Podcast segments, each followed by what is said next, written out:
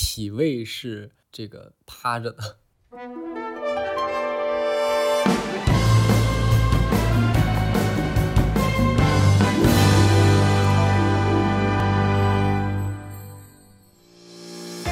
Hello Hello，大家好，欢迎收听海马体与海绵体。海马体与海绵体是一档分享室友生活与情感话题的播客节目。男主播零号严肃正经，男主播一号百无禁忌，尺度不限。每期节目我们会固定三个环节：海马体打趣闲聊聊日常，海绵体百无禁忌聊情感，贤者时间回归严肃讲话题。对，这是我们的第四期节目了，大家有没有这个追更、期待迫切想要听到我们的声音呢？有的话请扣一。真希望大家如果有在听我们节目的话，可以多多的在评论区和我们互动。大家这一周都过得怎么样啊？调休回来的第一周，今天我们录制的时间是这个呃七天调休上班后的周六，然后这个不知道大家是不是已经瘫在床上睡了一天？我平时都是十一点睡七点起的人，这次成了十二点睡，直到睡到了第二天早晨十点钟才起来。对，这是非常一一反常态。由于以往我都是那种睡到快十一点的人，真的被工作掏干了身体，连上七天班儿，好累。那乔治，你来这个跟大家疯狂发泄一下你对于调休这件事情的看法。关于调休这件事情，本来这个事儿就是在朱镕基时代，我们中国才刚刚还没有入世的时候定的，就为了增加一点假期。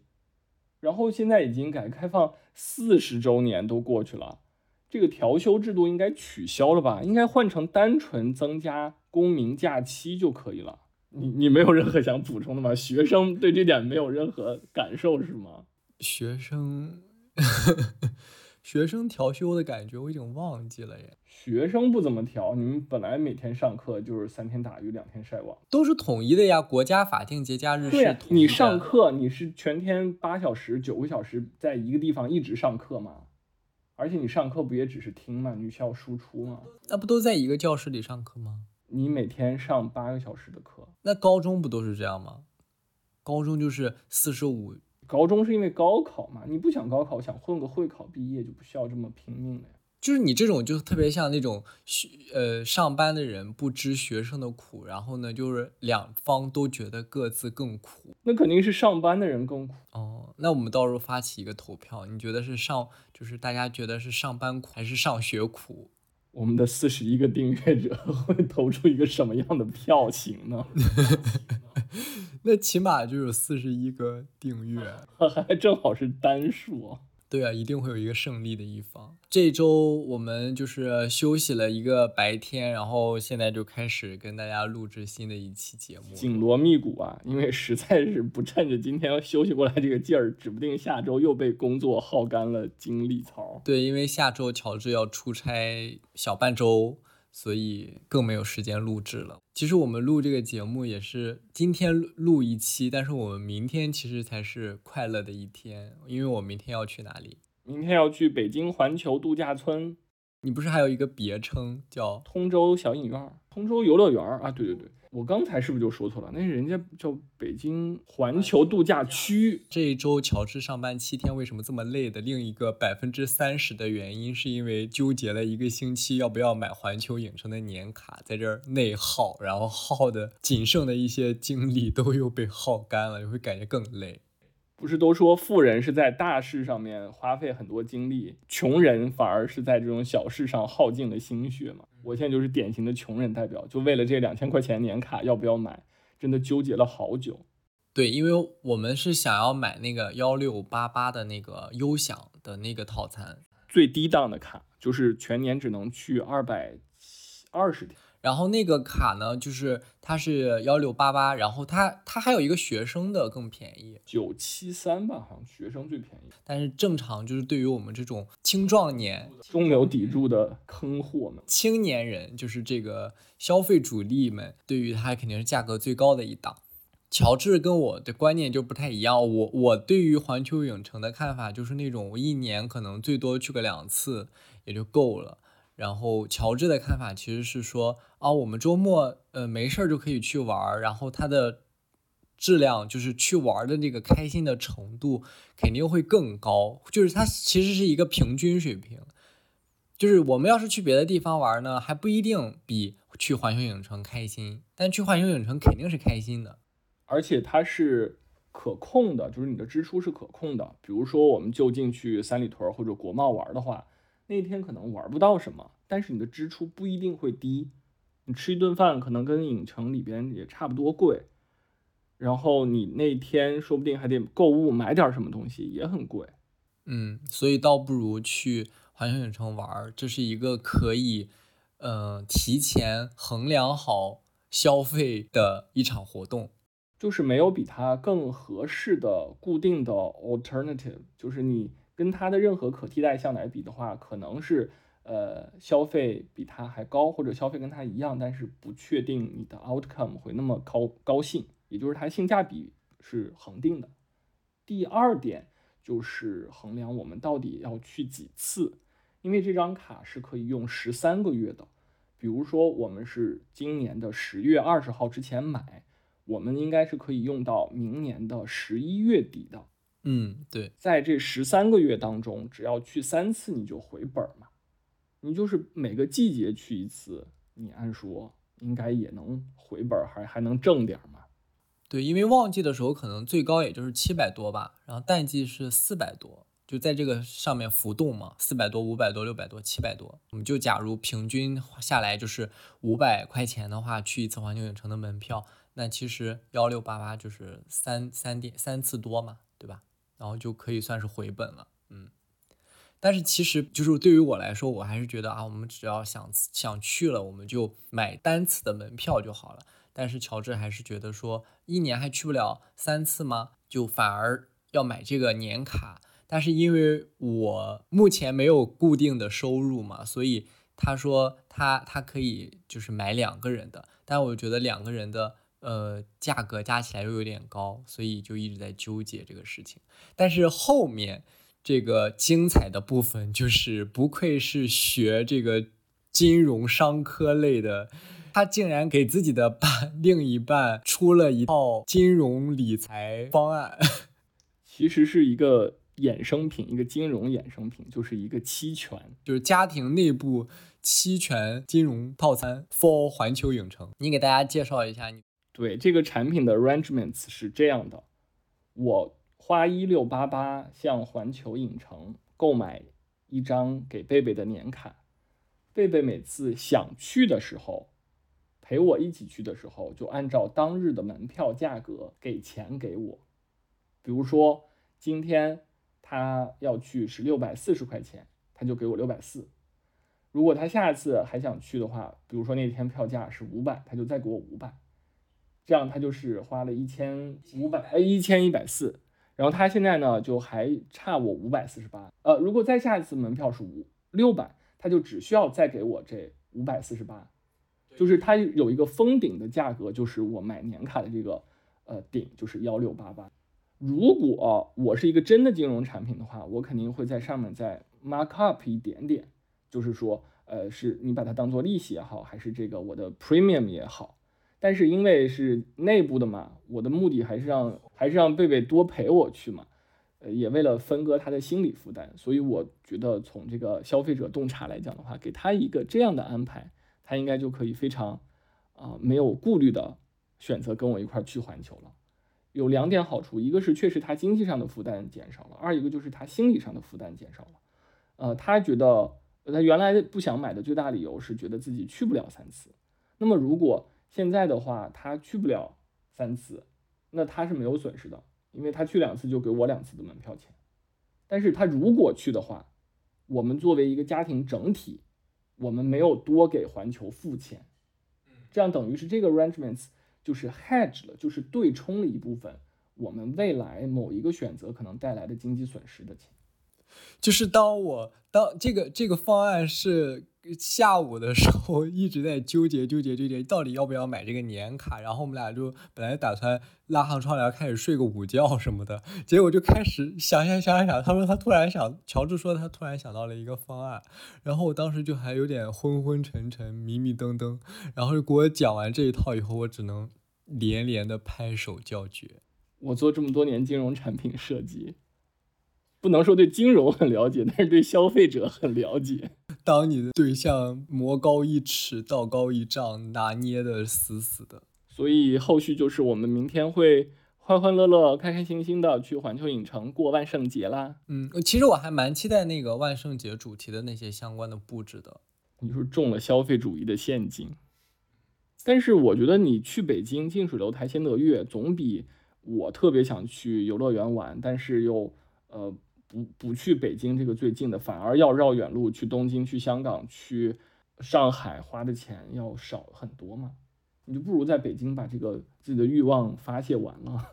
对，它其实有点像我们去吃海底捞，不知道吃什么好了，然后我们就哎，那我们就吃吃海底捞吧。就是你对一个有平均水平、可控质量的餐厅，你很熟悉以后，你就会减少你的选择负担。就类似我们买一个五星级大酒店的。自助餐年卡是一样的。对，我们那天看到那个三联生活实验室出了一篇公众号，就是说打工人没时间吃饭，但是不想吃一些那种外卖呀，就不知道他是怎么做的呀，预制菜呀。就目前大家对这个话题又非常的敏感，然后他就会有很多五星级酒店，就是呃推出这种年卡自助套餐，就是说你每天中午都能去那儿吃饭，然后你交一个一年的钱。是一万一万两千八百八十八，对，因为他算的是呃三十五块钱一顿饭，然后一每天就一年嘛，一年乘一下来，就是每个工作日的话，其实你知道你肯定不不亏的嘛，你一年还吃不了一万块钱的菜钱。呃，不过这个卡我去查了一下，它是那个酒店限量只发行十张，算是一个市场营销活动吧。所以这个不可能，我在北京我也不可能每天去家里买他的自自助餐年卡，人家也没有这套服务啊。对，就还有一些他们做那种就是私厨，就是知道大家对这个事情呃很在意，就是对中午，你说的是成人小饭桌吗？对，就是成人小饭桌，一开始都没有成人小饭桌，一开始是。就是成人真的跟小朋友们一起吃饭哦，有社区食堂、老年食堂去吃，那个好像是封顶是十四，还吗？是十六？有的社区有，咱这儿是因为没有，有的话就可以去吃。嗯，我们原来我们家那边对面那个呃单位的家属院就有一个食堂，就有点像学校食堂那种。所以明天再给大家汇报我们去环球玩了什么好玩的，尤其是万圣节的特殊装置。对，可以跟大家先打打卡，然后呃踩踩雷。但乔治是一个不敢玩这个过过山车跟这些刺激性活动的人，所以到时候不知道他会不会勇敢一跃。不会的，我可能会戴个眼罩，就你拉着我往前走好了。我就跟我说的，我胆子很就是很大一样。我记得之前我们那个，你知道，就是山东好像有一个那种巡回密室逃脱那种，有点那种鬼屋性质的，他会在那个山东不同城市里。就是设置一个商场里，可能就这么一个月两个月，然后有一个鬼屋的密室逃脱。哦，我当时跟我的高中同学们一起去玩儿，然后我们就是排成一字形，一开始每个人都戴上眼罩，然后由工作人员引领着大家先走到一个，就是先进去嘛。进去以后，然后摘掉眼罩，全程闭眼。然后我前又我在最后一个位置，我前面那个我同学是穿了一个戴帽子的卫衣。然后我全程埋在他的那个卫衣的那个下面，然后因为最后面一个他那个鬼嘛，他会有的时候会跟着你一段时时间，然后我就很清晰的听听到他拿着一个那种斧头还是什么摩擦那个水泥地的声音，我就巨害怕，边叫边把头埋在他的那个埋在他的那个卫衣帽子底下，然后把两个手就是呃堵住耳朵，因为那个声音也很三 D 嘛，然后时不时可能到一些不太吓人的地方，我就。就是眯着眼看两下，然后最后走出来玩的时候，发现我那个同学的帽子底下有一片湿了，是口水吗？喊的时候口水溢出，我就觉得特别对不起他。我也玩过，就是你这种说是戴着眼罩蒙着脸一起往过走的，就是北京的一个《冰与火之歌》，就是那个《权力的游戏》同款。然后反正进去之后，我都不是最后一个，但是最后一个好像是会被其他犯人摸的那种，就 NPC 会摸你，会吓你一跳，打你肩膀。就有一种是这种吓人的，有一种是那种纯解谜动脑子。我们我们那个两个都有，但是你也挺吓人的。然后像日本的最可怕的那种鬼屋，富士急、富士 Q 的那种鬼屋，他们约我去，我也不敢去。哦，日本人搞这些东西，我觉得真的是非常。在行，对他那个心理揣度的非常好。我还有一次是我们那个过年的时候，我们家那边开那种庙会，有那种非常劣质的小鬼屋，就它可能就是一个四四方方的一个小小帐篷搭起来的那种，然后他把一个帐篷里分割成四个象限，然后可能每个象限里放一些那种塑料的还是那种石头的那种十八层地狱的那种小鬼儿，然后放一些那种啊那种声音笑的声音，然后我们有一次就是跟那个老板。聊天聊天，我们玩了两次，然后就熟了嘛。他就让我们进去里面扮鬼，我们就藏在那个里面，然后就时不时的碰那些人，然后就吓他们，就是非常屁滚尿流的，真的很爽。你们这些好像特别像那个道观里边的那种什么说教性的，就是你这辈子什么犯了忌就会下十八层地狱。就是我们那边的鬼屋的主题基本上都是这种什么十八层地狱的这种。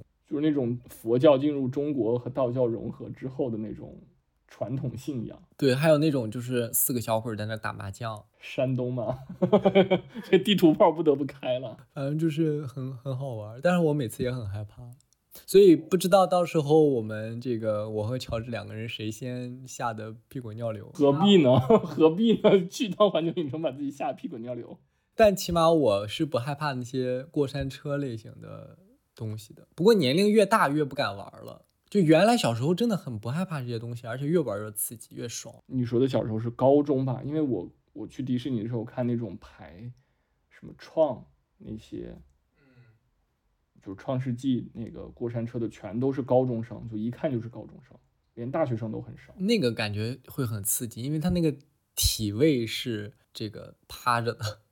行，反正到时候等我们这个环球影城结束后，我们会补录一段进来，分给大家分享我们环球影城的这次万圣节特别旅程。我们已经从环球影城玩回来了，今天就给大家来说一下我们遇到的神转折。我们是怎么薅进环球影城羊毛，就是一整个大开心，万万没想到玩的这么尽兴。因为本来贝贝对环球影城已经没什么兴趣了，唯一感兴趣的就是万圣节的万圣节时期的特殊活动。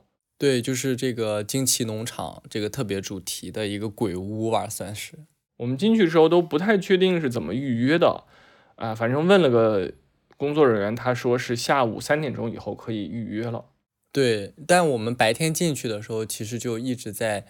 在刷那个小程序和那个官方的 APP，然后但是他一直都锁定着，没办法预约。然后后来想说，哎，算了，也别刷了，就开始先玩吧。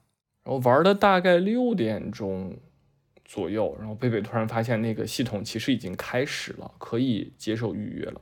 对，然后我们就。特别着急，然后就立刻点开，生怕这个预约不上。但是，正如这个火爆程度，确实是疯狂刷也刷不进去，就跟那个演唱会抢票一样难抢。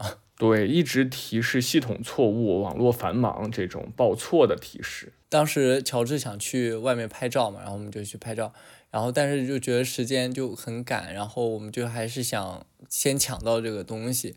就问人家工作人员，工作人员就给我们推荐说，你可以去惊奇农场门口抢票。然后乔治还说，门口抢票，这这抢票的这个成功率怎么还跟地点有关系啊？对，所以最后确定确实是没关系的。你只要连的网，你哪里都可以抢得到。而且这个抢票其实挺玄学的，有的人可以抢到好几张，有的人一张都抢不到。对，以至于就是后面我们就出现了这个问题，就是在尝试了很久之后，就是手指已经点酸了，然后突然发现我卡了一下，然后抢到了。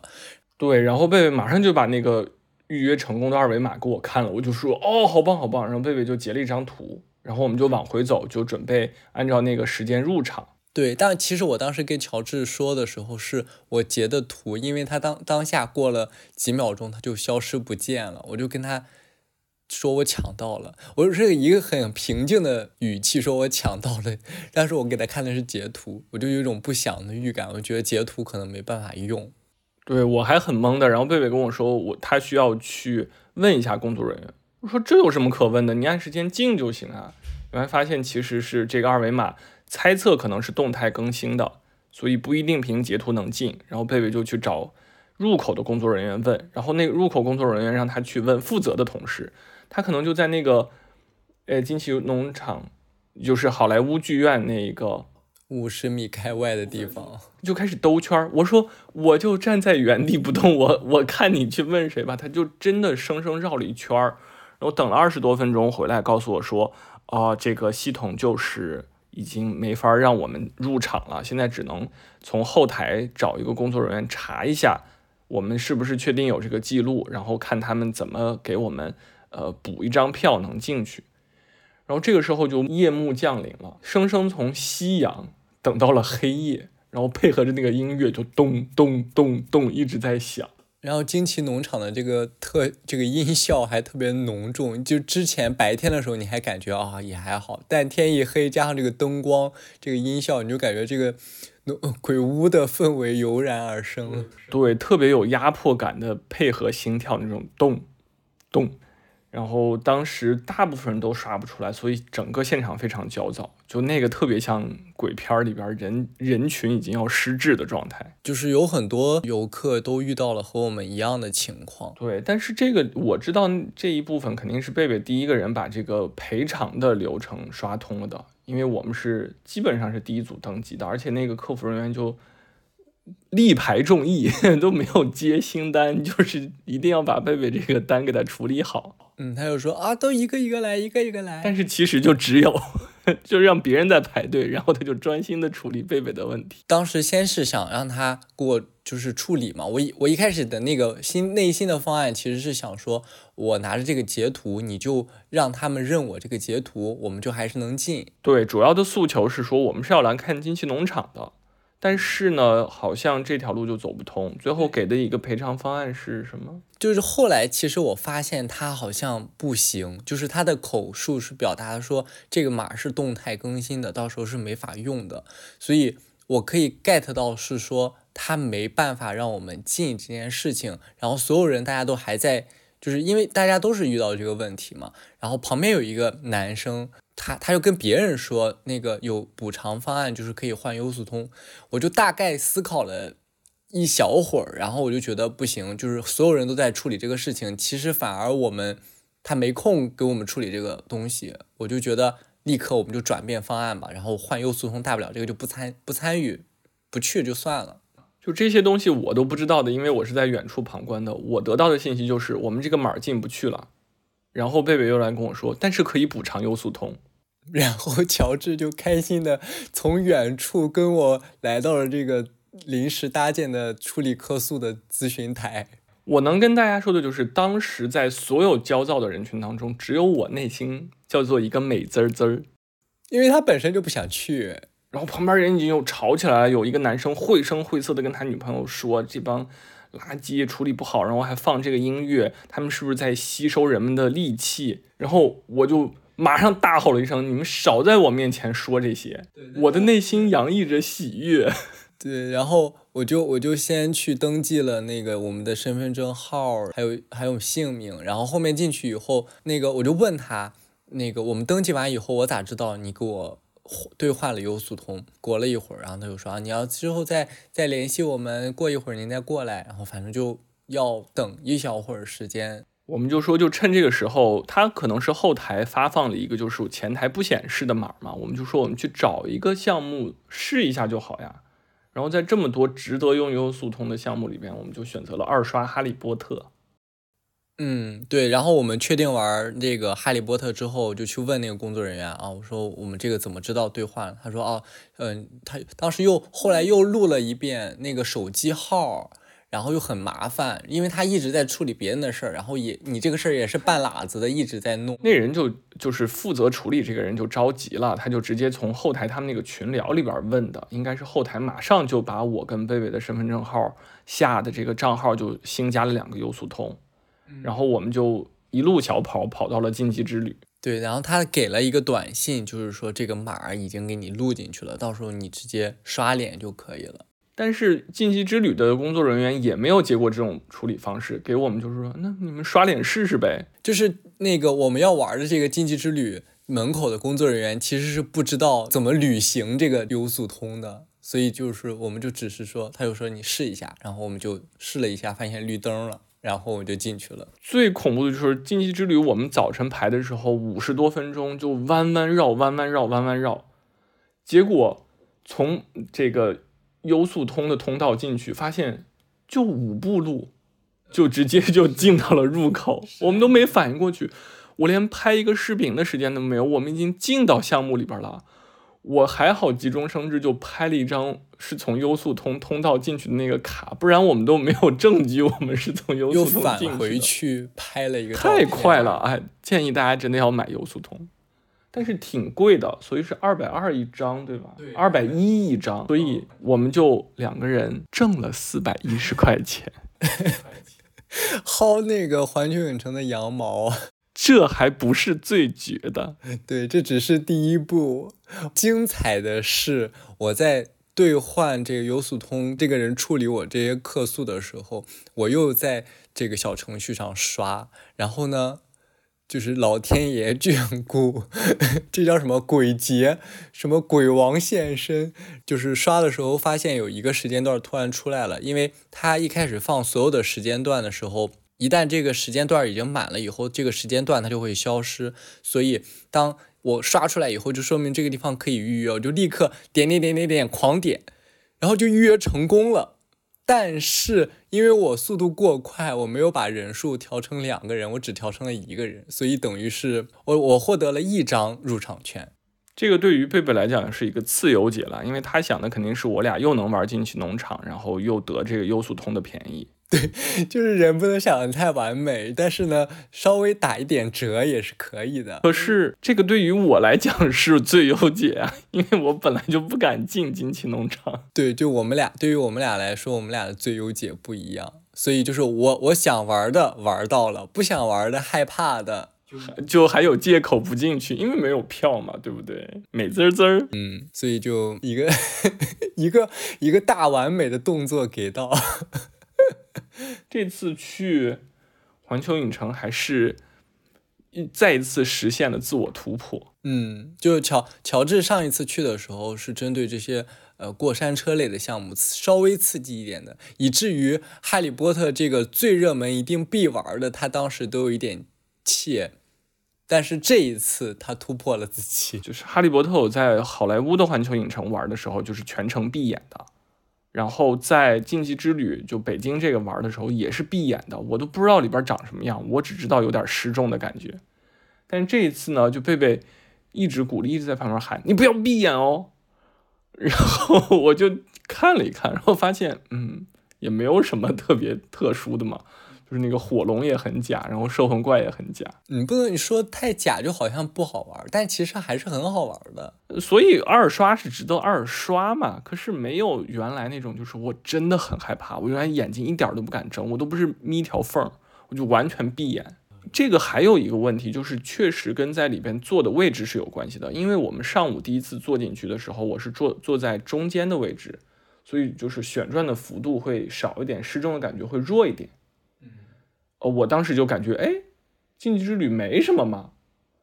但是下午玩的那一场，我就坐在边上的位置，所以就感觉下午那一场其实就又又有点难受了的。所以这个难受是客观存在的。如果我就建议大家，呃，如果确实对失重不太适应的话，你就往那个中间两个座位坐，因为它那个你你离轴心的距离近嘛，你自己晃动的幅度就会短。嗯，对，所以。大家，这也是一个小小的细节。如果针对想做但是又有一点害怕的同学，是啊。然后突破了禁忌之旅之后，贝贝就鼓励我上了那个飞跃侏罗纪。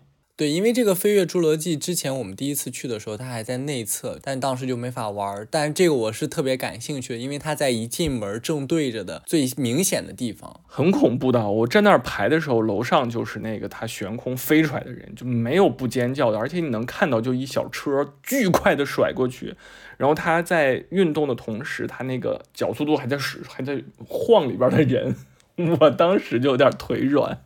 对，但其实那个只是外面一部分。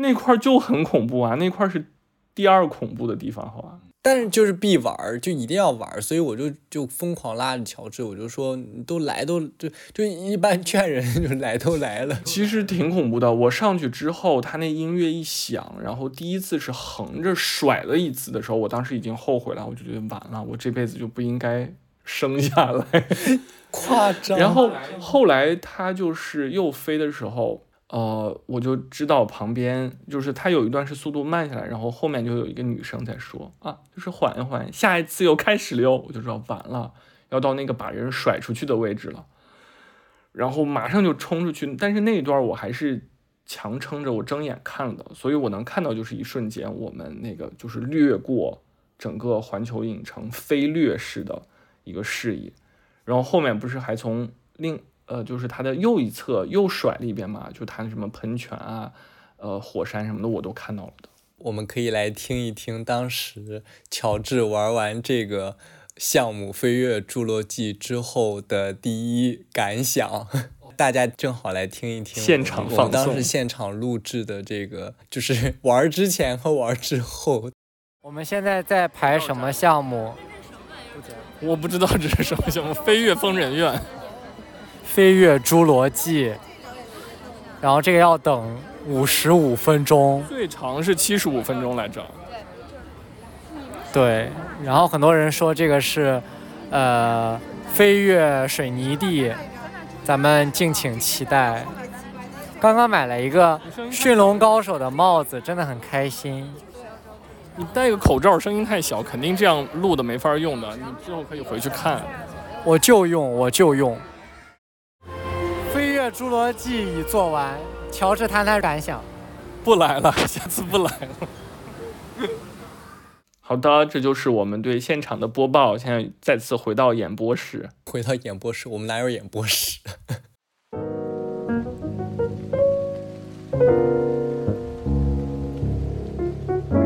最近还看了一个纪录片，是贝克汉姆的纪录片，就是名场面是。贝嫂 Victoria 说自己也是工薪家庭的时候，小贝从房间里边探出头来说：“你说实话，你爸当时开什么送你上上学？”然后贝嫂就说：“就是那我爸有好几辆车，那看情况了。”贝克汉姆继续补充：“开什么车？”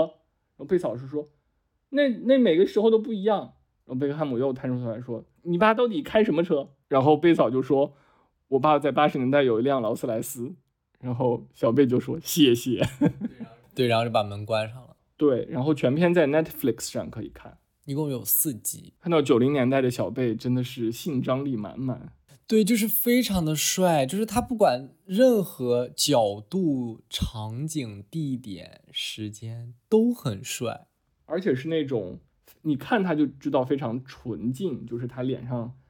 表情也很淡然，不是那种很坏的，没有小痞子，是一种邻家少年。然后他的声音，他年轻时候声音也很很软很甜那种。嗯，然后时不时就会笑，就说着说着他就会咧开嘴笑。对，但是同时他又是一个十七岁就出了名，就是那种从自己半场可以一脚凌空射门，可以一脚射门射的射进对方球员的一个传奇运动员。所以他身上那种体育生的那种。性张力也在，这就是男女通吃老少咸宜啊。然后这个剧其实还有一个很有名的片段，就是他问贝贝嫂说：“我要去上班了。”然后他说：“啊，你要去上班？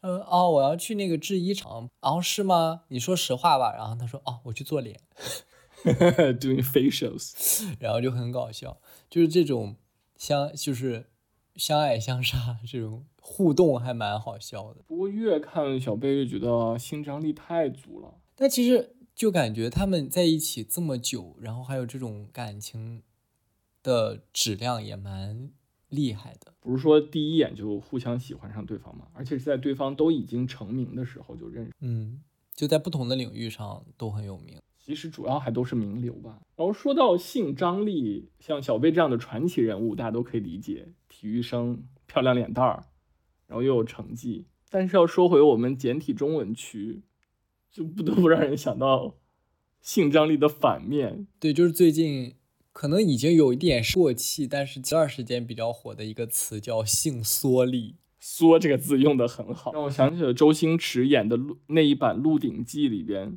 缩阳这个概念，就是他姐不是一个妓女嘛，在妓院就经常会遇到有嫖客，因为纵欲过度缩阳了，就缩回洞洞里了。然后他姐就会用一根银簪子来插那个男人的尾椎骨，然后他的那个东西就会嘣的一声跳出来。然后最终他这个是用来解另外的一个就是敌人缩阳大法，就是他把那个一个石碑顶到从空中。就是仰面下落的那个敌人的那个呃尾椎骨上，然后就破了那个敌人的宿敌的缩阳大法。缩阳大法，缩就是说这个阳给你缩进去，你就身上就没有弱点了嘛。哦，就是他金钟罩啊，那个班布尔善，我想起来了。那个大大坏蛋就是鳌拜底下那个班布尔善，他们这个小说里边用的，把他当成是大反派嘛。所以这一期的海绵体呢，我们就是往整个一个反方向来为大家探索一下，什么叫做性缩力，给大家带上一把精神上的 CB 锁。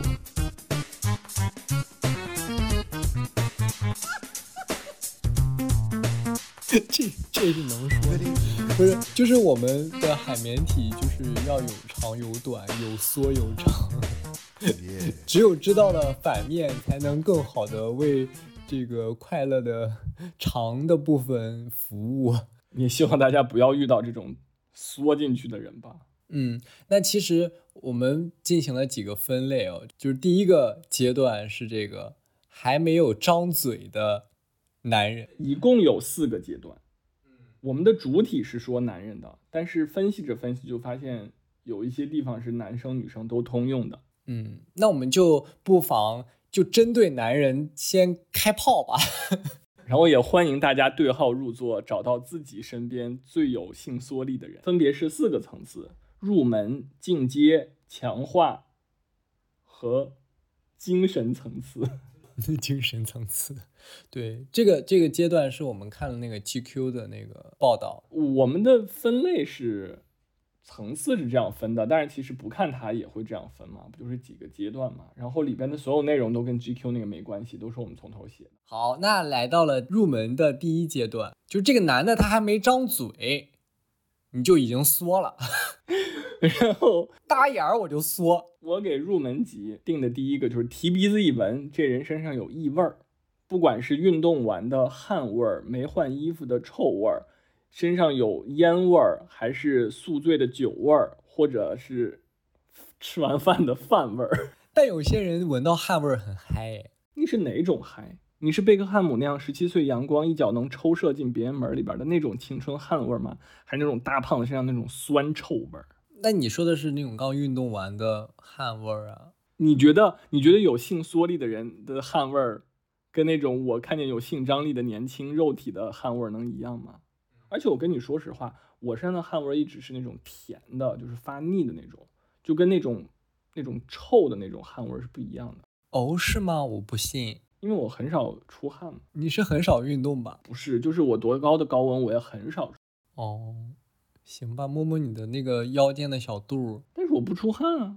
嗯，那你不出汗，你就没法减你的小肚啊。我出汗，我也不能减我的小肚啊。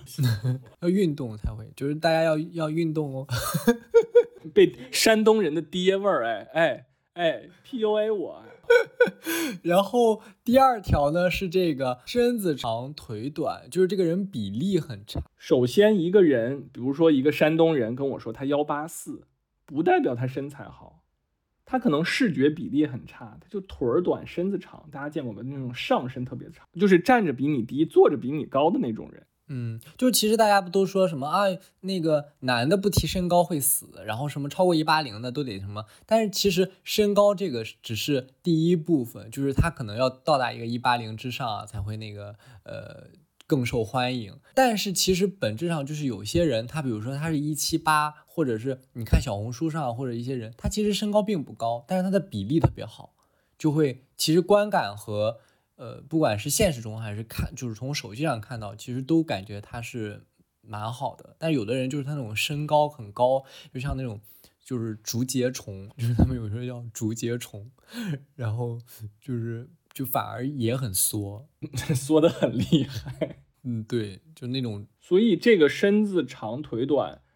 你生下来是那样，我也不怨你吧。但是你穿衣服好歹搭配搭配啊。嗯，可以通过穿衣服去遮盖自己的。而且你说脱了离近了也就无所谓了。这样就给大家一条警醒，就是以后不能光问一个属性、身高、体重，就开始幻想这人身材一定很好。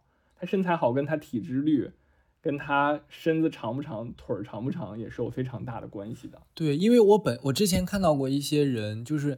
他穿衣服特别好看，然后整个人精神也很好，但他一脱衣服，就是你感觉他那个比例很差，就是要胸没胸，然后就还很耷拉着那种肉，但是有那种男的鸡胸，对，哪儿凹陷了，然后。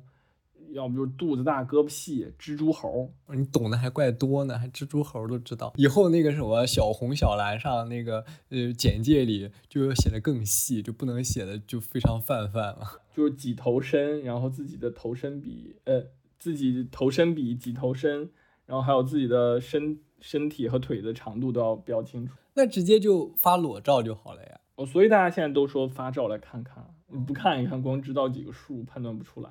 因为一般都是固定话术，就是看看你 一个问号。好啊，那第三个就是这个脸上的皮肤不好。我觉得这个脸上皮肤不好，不是说男生粗糙，而是说你的几个部位透露出来你不健康、不自律。比如说黑眼圈儿、眼眶深陷那种。这个的例子就是《装腔启示录》里边的韩东君。你再光鲜，你那黑眼圈明显纵欲过度。哎，但是说到这个，我我我之前看过有一种说法是说，因为就是想描述金融这个打工人他的那个作息非常不规律，然后故故意给他画的。哎，对，那这个例子不管是不是韩东君本人啊，我就说那个角色好了，那个角色的那种脸型就是纵欲过度。你遇到一个这样的人，他不是在外面夜夜笙歌，就是每天手冲，要么就是他已经肾亏的厉害，所以。确实比较缩，然后还有就是脸上有痘的，脸上有痘印儿的，那说明你肯定也熬夜了呀。你不熬夜不会那样的，内分泌肯定有问题。但有有一部分人是那种就是青少年时期他长了他就觉得就是不重视这个事儿，因为我有一些那没办法了，看了他他就是缩，我我没办法。那这就是第一阶段，在一个男人张开他那张臭嘴之前，那第二个阶段其实就是。对，这个男的开始张嘴了，然后张完嘴又缩，进阶版，缩上加缩，张嘴就烦。那么先请贝贝来描述他的第一个例子。第一个是我之前有遇到过一个人，他是那种就是滔滔不绝的一直讲他自己的事儿。就比如说我们两个人一块儿出去的话，他可以给你噼里啪啦讲完一本书的简介，你只需要在中间回复一个“嗯，原来是这样，哎，为什么会这样？”哎，怎么这样？就是你只要中间加一些这种语气词连贯起来，他就可以给你滔滔不绝的讲一个小时。就单方面输出，真的让人下头。对你其实两个人已经很下头了，尤其如果是人再多三个人，那其实大家又不是看来来看你表演的，对吧？大家出来聊天儿就是要互相都分享一些事情，特别自我为中心。其实这个本质就是因为山东人加上是独生子。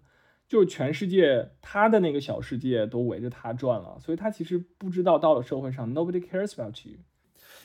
不，人家不是山东人，你为什么一定要地图炮山东人？他哪里人？苏北人是不是？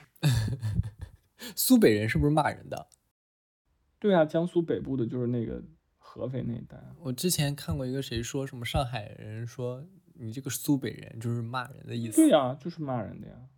不要地图炮，不要地图。那你这一段是剪了还是播？播。因为我本身作为一个山东人，我是一个非常强烈的山东黑子。对，这个可以后续再再详聊。对，那乔治，你来介绍一下第二个吧，你遇到的一个还没张嘴就让你缩的不行的人。这个人是一个山东青岛人，就是说话特别喜欢评价别人。他开口第一句话通常是我那个学校也有诺贝尔奖得主，但是其实不就是花了好几百万给人家送钱嘛？你又不是人家博士生，好吧？但我不知道其他地方人怎么样哦。我我我们好像真的要开始往山东人开始地图炮起来了，也不是炮的，就是好像真的就是要开始攻击了。就是我之前见过的很多山东的中年男性，特别喜欢开头说话前固定的这个词，就是我有一个朋友，我有一个谁谁谁，我有一个哥们儿，我有一个什么怎么认识的人。对呀，中年男人本来就是呀。首先吹自己有多少套房，有房有多大，有多少辆车，车有多贵，然后开始说老婆孩子，孩子去什么地方上学，高考成绩好不好，然后实在不行就开始。吹自己年轻时候，年轻时候上过多少漂亮姑娘，最不行的就是我有一个朋友，我认识什么什么牛人，嗯，但是他们会以方言的形式说出来，可能就是我翻译过来是普通话是这样。然后这个青岛朋友呢，这个呸，他也算朋友。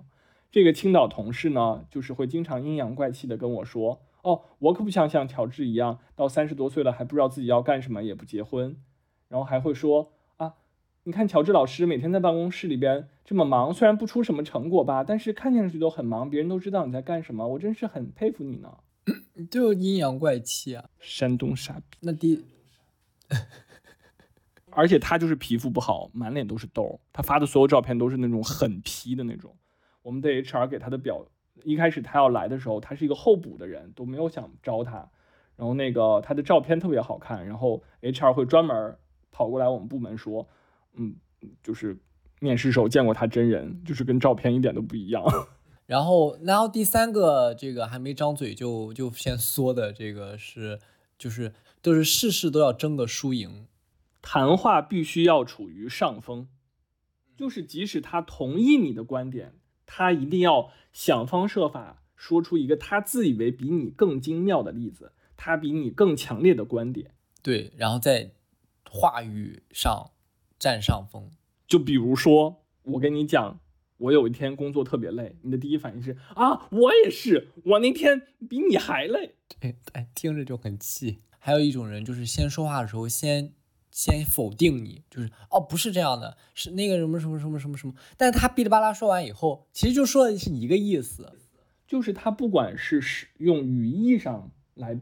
否定你，还是他用另外一个事实质上的一个内容来否定你，他都是意思是我比你说的更好，我的这个观点比你的更重要，我的论据比你的更好，嗯，就还是想要赢你，那其实是一类人，好下头，作死了。还有一类是我今天我我最近遇到的，我不知道这个风气是是不是最近开始流行起来的，并不是这个事情，其实我大学的时候就有这种人。你先说症状。症状就是，当你跟他说一个什么事儿的时候啊，你说啊，我们明天我们周末去吃饭吧。他说好呀。然后我说去吃什么什么什么。然后我就把那个饭店这个链接发给他，他就会给你回复一个一，就是微信里边用一表示同意这种直男，收到用一表示收到这种直男，我在小红书的一个吐槽帖里看过，就是他的相亲对象给他发一，然后这女生就已经开始憋火了。直到最后就真的单删了，受不了这种装逼的男人。我觉得我可能可以接受，就是如果这种就是工作中人家说什么回复收到一，就是如果他没有引导你说一，我觉得顺着说一就有点奇怪。就引导了的话，我觉得 OK。这个说一只有在游戏那种场合里边，因为大家打字不方便，所以扣一是最方便的，或者上网课的时候扣一最方便才会这样说。你不能把这种习惯带到你的正常可以有双手打字的情况下去用。嗯，尤其是你面对的人是你的朋友或者是一些日常交流的人，你扣个一就表示就跟你发一个月字是一样的。您哪位呀？嗯，还有那种就是表示很好的就会发六六六。我生命中没有这种人，我感到非常的欢欣。我都是从小红书上看这种傻逼。反正我是觉得这种看到这个回应会很奇怪，就这种把网络用语用到自己的生活当中的人，这不是脑子有脑子抽了吗？你们是带了什么？练了什么裹裹小脑了吗？你们是裹小脑是什么？用白袜裹住脑子吗？对，这种也很缩。然后说到这个网络用语呢，其实就是还有一类就是抖音啊、小红书。其实小红书还好，没有一些梗。就抖音特别严重的就是有一些嗯抖音梗口口相传以后产生了人传人现象。因为我不用抖音嘛，我我平时就是会看到春晚里边的那个梗，就是我接触网络烂梗最长的时间了。原来人家春晚是造梗，什么就是大锤八十，什么小锤什么的那个，现在成了所有的春晚语言类节目里边都是塞那种网络烂梗。他觉得这就能迎合青年人了吗？家人们，咱就是一个整个大无语的动作给到。你你你用这些话术非常不非常生硬，这是什么？就是这是什么呀？你的词儿里边写的是不是那春晚的里面？你有什么例子吗？我一时想不起来了。但是春晚里面都是烂梗，尤其是蔡明老师经常会。我正在想蔡明说小陀螺什么啊？我想起来了，蔡明最烂的梗都是千年的狐狸，你跟我。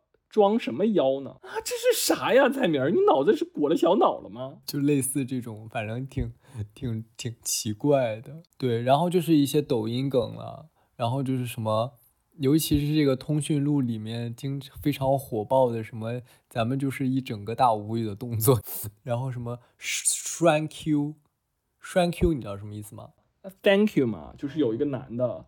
这几个是我有一个东北同事，女生经常会说。还有这个什么什么那个，前段时间有一个很火的一个女女的，这个叫什么？好了是闺蜜，不好了是低咪。你知道什么是低咪吗？低咪就是就是，知道你妈个逼，就是不想知道。就然后还有那种我笑晕了，笑晕了的意思啊。还有那些什么啾咪。哦，还有那个，我突然想起来一个，就是是一样的，就是我笑鼠了，笑鼠了，就是我笑死了，什么垃圾玩意儿啊！一整个大无语的动作给到家人们，如坐针毡。对，然后主要是我那天看到了一一个整段的这个词，我给大家念念，我真的是听完这个我浑身不适。今天就是说，咱就是说我对你。整整就是狠狠爱住的一个大动作，家人们，属于是什么？王八看绿豆的一整个般配住的状态，咱们就是一见钟情的一个概念，咱们就是说这个怦然心动，哎，咱就是说整一个就是说狗急跳墙，咱们就是白日做梦，纯纯属于是，呃，咱们就是说家人们给我一个回复的大动作给到。这段这段话是要表达一个什么意思？他原来要表达一个什么意思？就是我爱你嘛，对吧？就是我爱你三个字嘛。对，这就是废话文学。拱出去！你现在愈发熟练了，对这些网络用语。哎，这是什么垃圾梗啊？我觉得那个笑鼠了特别好，特别可爱。就还有一个特别可爱的。就是我今天下午睡觉的时候，在乔治耳边跟他说了一个，然后乔治整个人就是掘地三尺，然后把这个床挖塌了，然后躲在了墙床底下。你再说一遍吧，就宝贝，你 你再用作弊语说一遍，宝贝，宝贝，宝贝，不对。笑熟了，再你再说一遍，应该比那个更恶心一点。宝贝，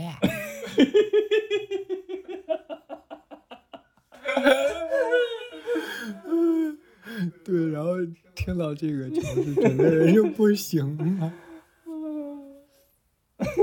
在播客里，其实大家最禁忌的就是两个人在那嗨笑，然后，然后听众听的就非常。非常不知所云，就很讨厌。你可以把笑的剪掉，但是你的这个宝贝可以留下。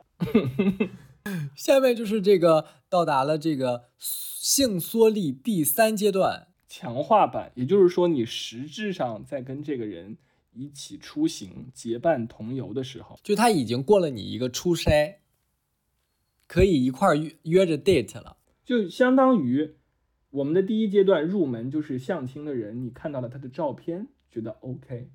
第二步是跟他聊语音或者是打字聊天，觉得 OK，就到达了第三步强化版。今天终于要见真人，对，要约着出门了。然后这个里面最不能让我们俩忍受的几个三个点，第一个点就是我比较在意的，就是花钱。有三种人，一种是压根儿就不舍得花钱，这种是最恶心的。什么吃个饭想吃个爆米花都那么抠抠搜搜的，这不行。第二个呢，就是这人不管有钱没钱，他没品位，就是他花了钱，结果买来的东西质量很差。比如说点菜的时候，明明五十八能点肉，他妈他四十八点一盘菜来，就属于整个一个无语的家人们大动作给到。你闭嘴！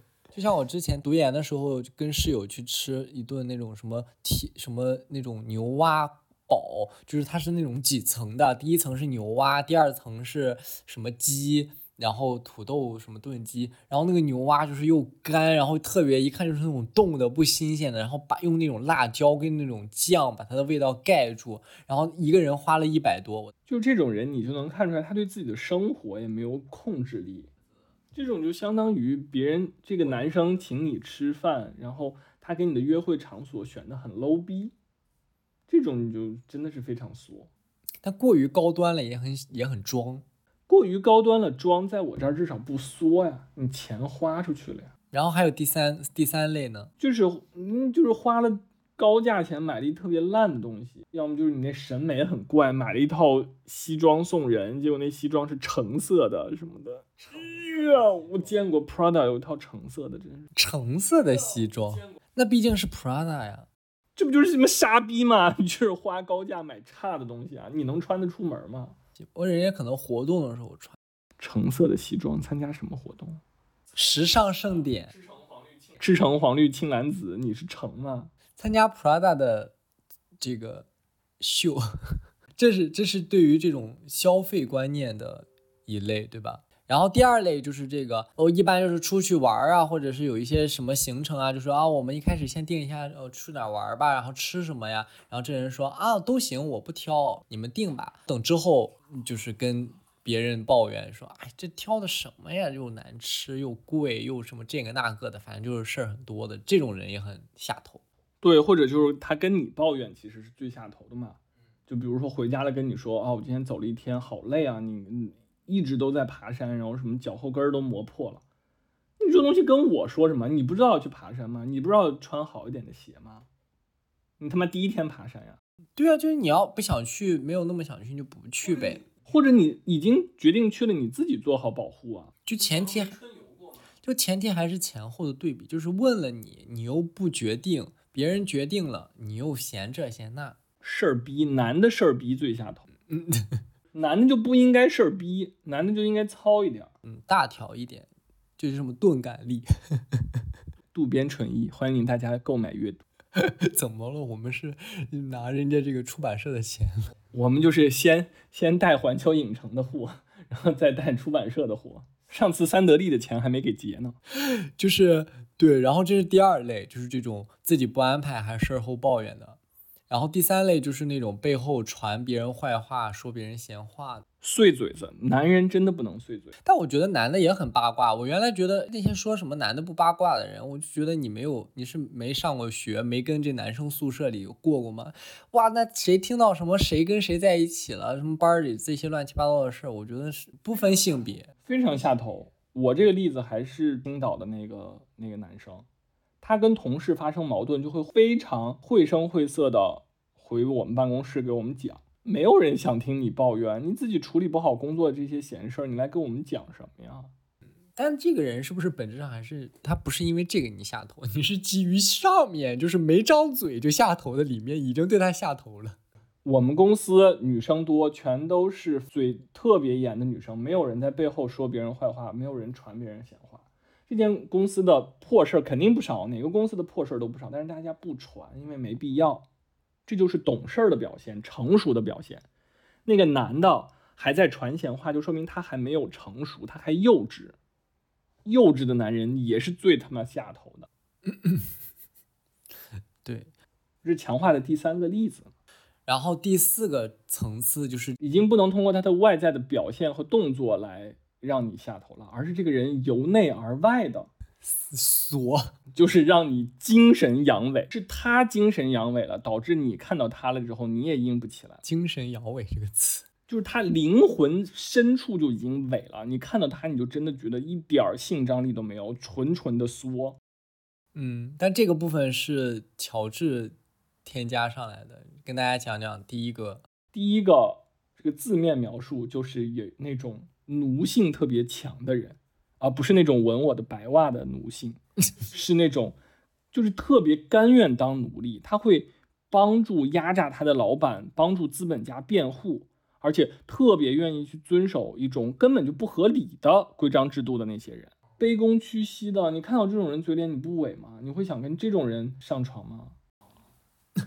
那他上床的时候为为老板辩护，那是聊到了什么？你你知道他曾经是一个这样的人，你就不会喜欢他呀。人们都喜欢那种有侠客精神的人，为什么呀？因为他就是刚正不阿啊。你你你看到那种像什么林平之那种人，你你你会喜欢他吗？他最后不也作者也让他自宫了吗？就那种特别畏畏缩缩的那种，不是猥琐啊，就是那种畏畏缩缩的那种人，就特别让人下头。那第二类呢？第二类就是被生活折磨，就是被生活操到尾的中年人，就是已经被生活磨平了所有棱角，一点意气风发都没有。你看见他，你就知道他是个扯淡的那种，真的一点性欲都没有。我还没有接触到这种类的人，哎。就是他跟年龄真的没有那么大的关系啦。就是你能看到很多学生、研究生阶段、博士生阶段就特别的蹉跎，你不想和他们上床的。为什么大家都想体育生啊？他就是让你感觉到这个人特别有冲劲儿，这个人不在乎，这个人能替你扛起一片天，你才愿意跟他上床。那人一来跟你说，你知道生活有多不容易吗？你知道我挣点钱有多不容易吗？还不把这钱攒着以后买房，我们生两个儿子，一个儿子跟你姓，一个儿子跟我姓。我操，不伪吗？白眼翻上，就遇到这种性缩力满满的人，我要你安排这些事儿啊！我他妈跟你谈恋爱，你跟我说孩子干嘛？哎，一个孩子跟我姓，一个孩子跟你姓，这件事情怎么了？不是啊，就是他他脑子里边已经只有这些生活琐事了，就是他给你规划的人生是那种一个困局，是一个把你和他都。牢牢的捆绑在他的锁链上的那种人生，就是比如说我跟你安排，如果我现在跟你说，咱们不要买那张环球的年卡了，那三千六百块钱攒起来，咱们租一个大房子吧。这种就属于伪，他给你规划的人生不是他给你规划的人生，是一种特别无趣的人生，是一种就是他还巴不得你继续遭受生活毒打的人生。他给你带来的所有的路都是继续。被生活控制、被生活摆布、被生活操的那条路，我不做这样的人。我最喜欢的一个有正面的性张力的男生，就是首先啊，东北男生健身，跟女朋友从高中就开始谈，一身腱子肉，皮肤特白。最关键的是，人家拿到北京户口，照样人家从我们公司辞了职，然后在苏州买了个小院儿。然后现在移民加拿大了，就是他给你带来的人生的路是一条永远是开阔的、自由的、坦荡的路。要不人家女朋友能死心塌地从高中就跟他单到现在了。那我们这个总结的部分就 到这里。欢迎大家，就是如果你对哪些下头行为很在意，也可以分享在留言区。就是为什么这一次这么快就从海马体到了？贤者时间呢？是因为 因为是性缩力嘛，真的聊着聊就萎了，压根都没有结束就贤者了。这你没看见？你刚才讲完，我都不知道怎么回了，我就已经真的，你听到这种人就很萎，连录制的这个兴致都已经缩没了。你跟这样的人在一起，你的人生都会逐渐枯萎的。今天的这期节目的闲者时间，我们来迎来了一个新的环节，是这个听众来信。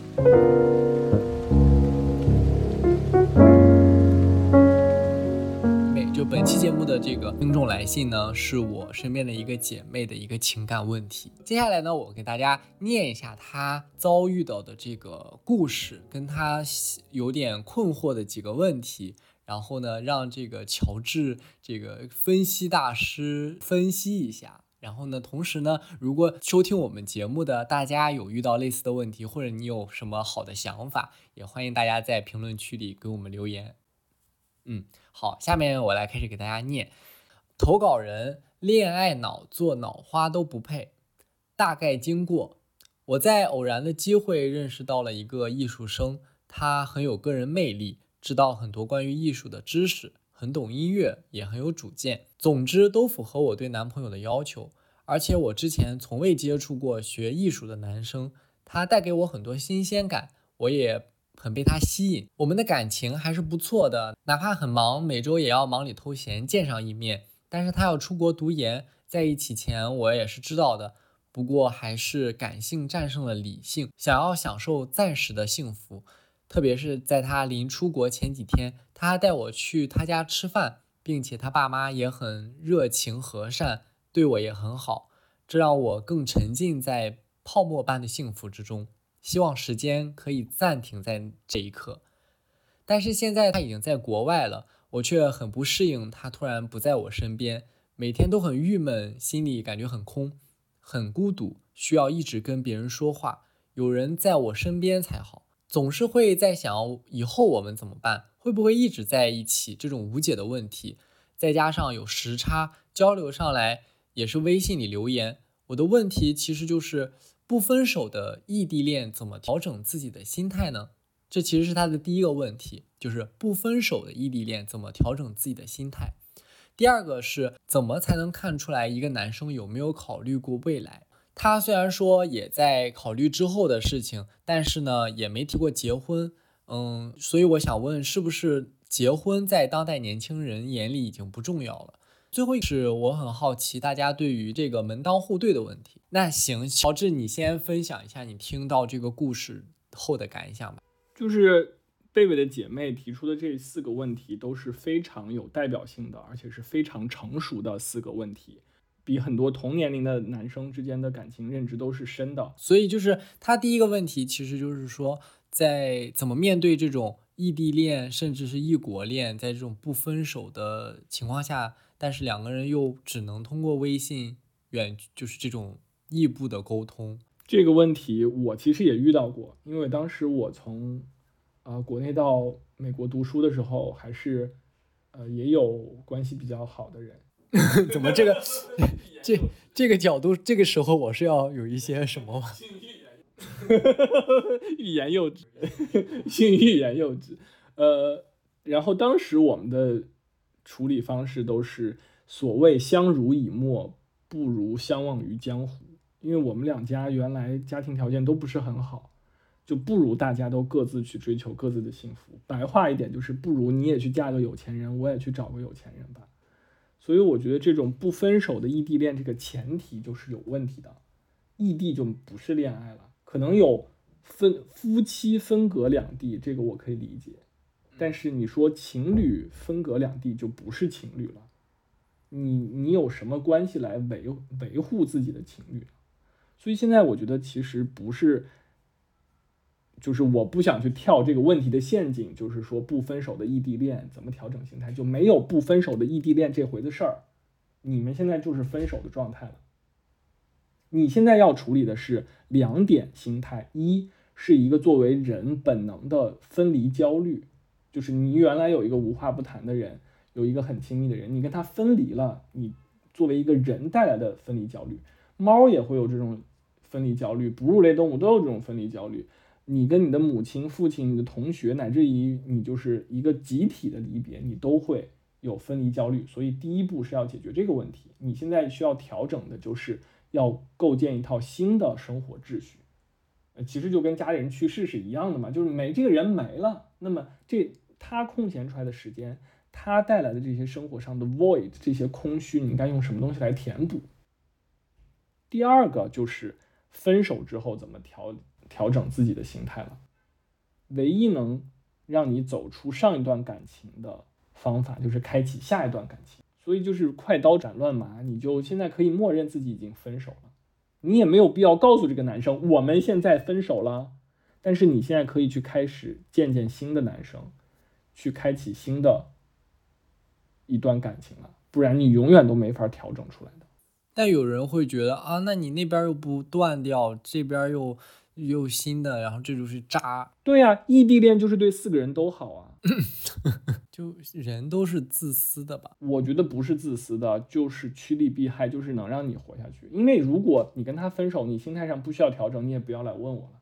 你问我，那只有一条路：你不谈新的恋爱，或者你不开启一段新的感情，什么感情都可以。就是你比如说，我现在把我所有时间精力都用来工作了、学习了，也是可以的。嗯，就其实你可以把更多的精力先放在学习、工作上。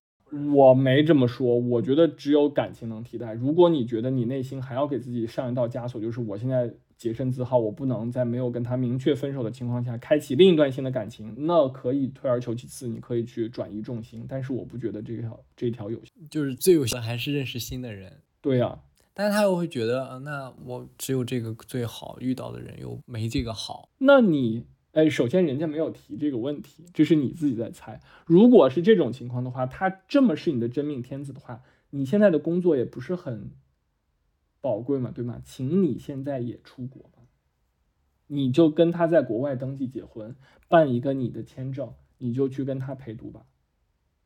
这有两点：一，对方愿意吗？二，你愿意吗？如果对方也不愿意，你也不愿意，那要不是你一厢情愿，二就是你也没有那么真心实意了。OK，那我们来到这个第二个问题，就是怎么看出来一个男生有没有在考虑过两个人的将来？我觉得对于这种小，就是二十多岁的男生来说，不考虑这个事情很普遍。对，就是我们这个不是 profiling，二十岁的男生不考虑将来，他觉得起码三到五年都是自己。他未来的十年都不会考虑。乔治爆言，他即使考虑将来，他考虑的也是他自己传宗接代。这男生哪儿的人？北京人是吗？那他即使要考虑，他也是想找一个家里有钱的，然后这个能给自己传宗接代的，能能给他身上贴金的。就是首先你要默认他的 default，就是他的。初始的状态是他应该没有考虑过以后，他不是没有考虑和你的以后，他没有考虑和任何人的感情上呀、婚姻上的以后。如果你想判断他是不是跟别的二十岁男生不一样，那么还是有几条症结可以去看的。首先就是他有没有因为你改变过他的人生选择。那么在这个 case 里边，他没有，他已经出国了。第二条。就是他有没有把你深度的绑定在他的生活圈子里边？比如说，我觉得有一点我有点看不清的，就是他已经带你去见过他父母了。但是见父母这个事儿不代表什么。我见我带好多人去见过我父母，也没有怎么样，祖父母都见过了，这不代表什么。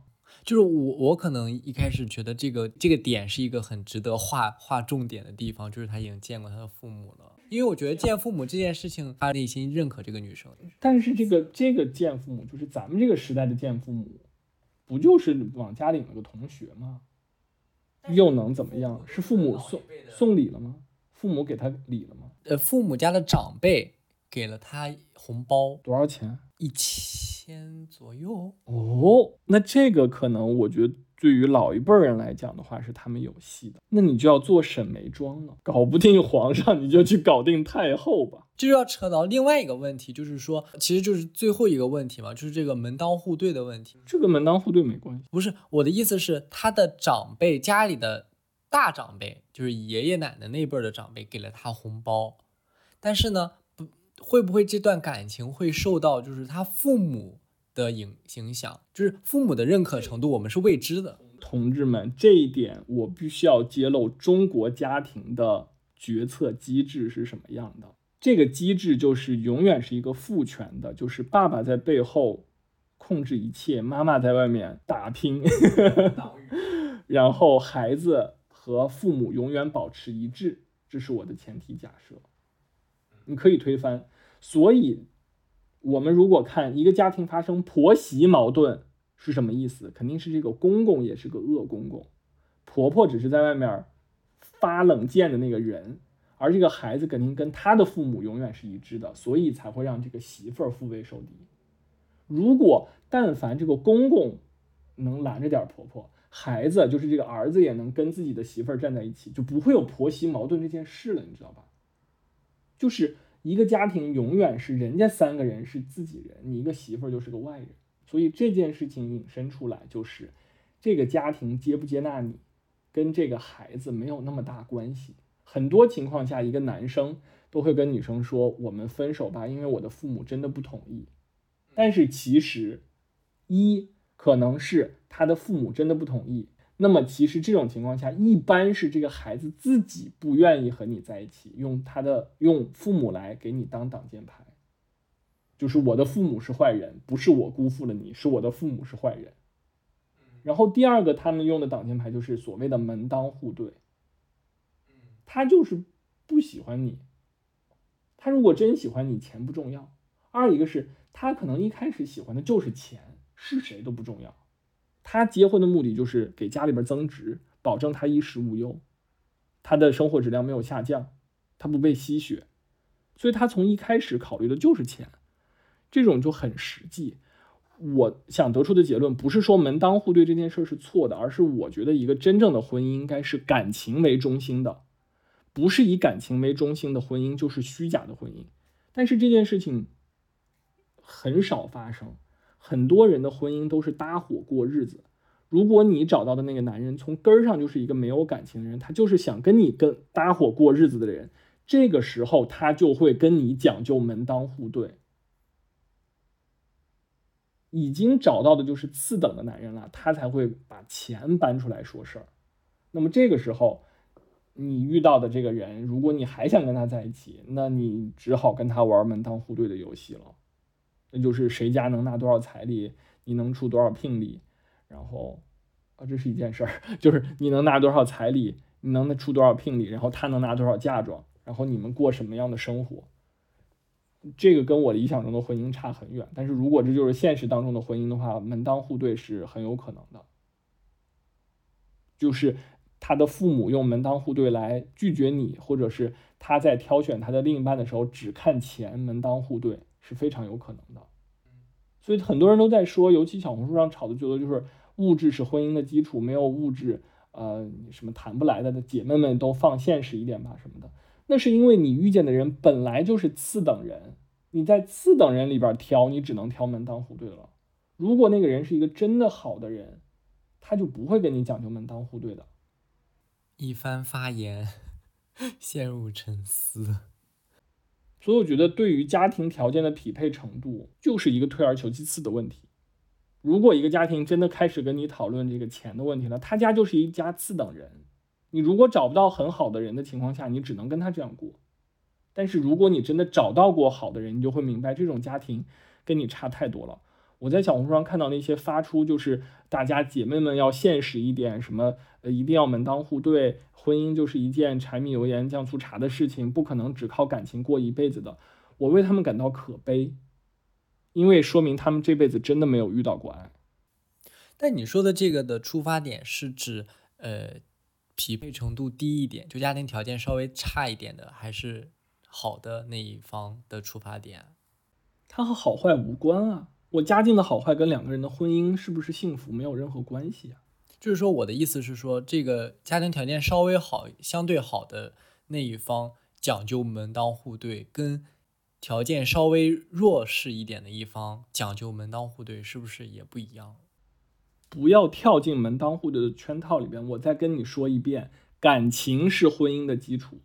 当一个婚姻没有感情的时候，才会出现你所谓的那些判断，就是什么家境强弱之分。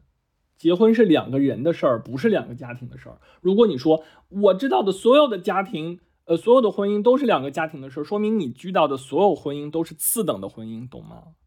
哎，还有你刚刚说那个男生有没有考虑过将来？还有一个第三个点，第三个点就是他有没有跟你说过？男的心里头装不住事儿的，他要是已经考虑过，比如说答应你了，呃，我。毕业之后找工作，把你接来。我们在国内结了婚，把你接来办签证，或者是我两年之后我要回国工作，呃，这些他跟你说过了，那就是盘算过吗。他要没跟你说过，就是他没盘算过吗，就这么简单。但是我觉得，就是他盘算过，说明他相对还是比较成熟。他跟你说过了吗？他肯定没跟你说过嘛。他跟你说过，你都可以放心跟他处。最怕的就是他压根没跟你说过，他未来想怎么样。就是他不能以这件事情还没有确定，我也不知道这个世界这么复杂，我不能确定这摊这个这一条来搪塞你，因为他考虑就是考虑过了。有可控因素，有不可控因素。你们两个人的生活未来走向，哪些是不可控因素识别出来，哪些是可控因素识别出来。在这些可控的因素里边，我在哪儿找工作，每个 scenario 我会做什么样的选择，怎么就能把你带到我身边？这些事情，它可以用一个很简单的 Excel 表列出。这个 spreadsheet 不会超过六个框吧？它都没列出来过。OK，我觉得乔治的分享还是很透彻跟清楚的吧，起码我我听完是有一些新新的就是了解。那还有一个就是问题，因为刚刚最后一个问题关于这个家庭条件的匹配程度，其实已经包含在我们刚刚说的这个男生有没有考虑过以后这个部分了。然后还有一个问题就是说，难道现在结婚在当代年轻人眼中已经不重要了吗？有有一种就是。不同的城市之间确实不太一样。你比如说，像我同龄人在我们家那边发展的三三四线城市发展的，你就发现这个年龄已经开始结婚，甚至有孩子，就是已经有孩子都满月了什么这种。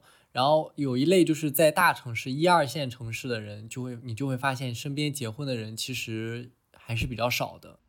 那么我来跟你分析，为什么大城市跟小城市的人对于婚姻的选择会有一个结果上的差异。这个问题的原句是：难道结婚在当代年轻人眼里不重要了吗？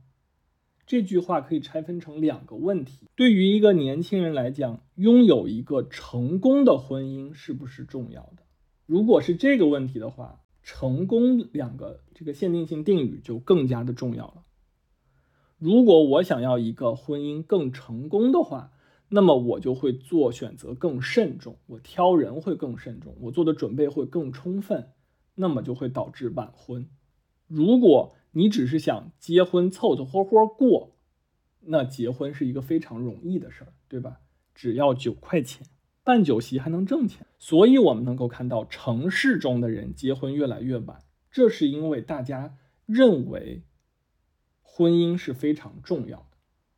它是人生中的非常重要的一个阶段，所以我们不希望有一份失败的婚姻，所以大家的结婚才会越来越谨慎。中国的大城市的结婚率、生育率才会下降。孩子对我来讲非常重要，以至于我不能轻易的要孩子。这个跟生活压力肯定是有关系的嘛？是因为压力大，所以导致有一份成功的婚姻，有一个成功的养育孩子的这个结果非常难，所以。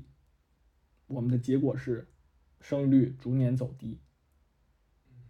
就是不管这个人生难与不难，就是这个外在因素好与不好，对于年轻人来讲，拥有一份成功的婚姻肯定是重要的。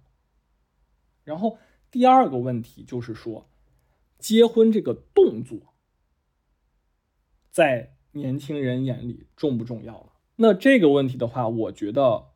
也是分两个场两个场景吧，在城市当中，结婚这件事儿，这个动作、这个过程、这个形式是不重要了的；而在农村，在嗯呃，就是传统观念比较强的那些城市里边儿，结婚这个动作、这个行为、这个标签儿，已婚这个标签儿是非常重要的，所以大家都做了。也就是说，把这句话拆分成两个，就是结婚的实质，拥有一个成功的婚姻，这个实质重不重要？肯定是更加重要了的，所以导致城乡有区别。而结婚这个表象，在大家看来，城里边人觉得不重要，村里边人觉得更重要，所以导致啊，这个城乡又有了差异。所以我觉得，呃，这个问题就这么拆分完了。你觉得是不是很好的一种分析方式？你觉得我那 MBA 是白读的吗？你们这东西不应该付费来听吗？大家付费来，就我们之后可以付费单集预定了，是吗？我有同学就在做这个哟，他专门处理婚姻离异问题哟，亲密感情问题啊。你不能说人家是什么职业了，职业不能说。行，那今天这个情感的这个投稿其实就聊到这里了。不知道贝贝的姐妹听了有没有满意？因为我觉得乔治分析的还是比较透彻清楚的，但是其实感性像感性大脑一旦占据的时候，其实道理听得太多，其实也就是看你自己有没有能想通的那一天嘛。有的人就是喜欢沉湎于悲伤，我觉得沉湎于悲伤不是一件坏事，这是人生中的一部分。就起码人有事儿干，总比没事儿干。我不是要劝你走出悲伤，就是你想怎么过就怎么过，你喜怒哀乐作为朋友都应该支持你的。你今天就是想哭，那就陪着你哭呗。你干嘛非要劝人家你别哭了，咱们阳光一点好不好？没必要哦。这个你阳光一点吧，也是那个春晚里面的烂梗。那我们本期节目就到这里啦，今天的节目就到这里啦，非常感谢大家的收听。如果大家收听的时候有任何的感想和意见，都可以留言给我们，也希望多多分享给你们的朋友。大家拜拜，拜拜。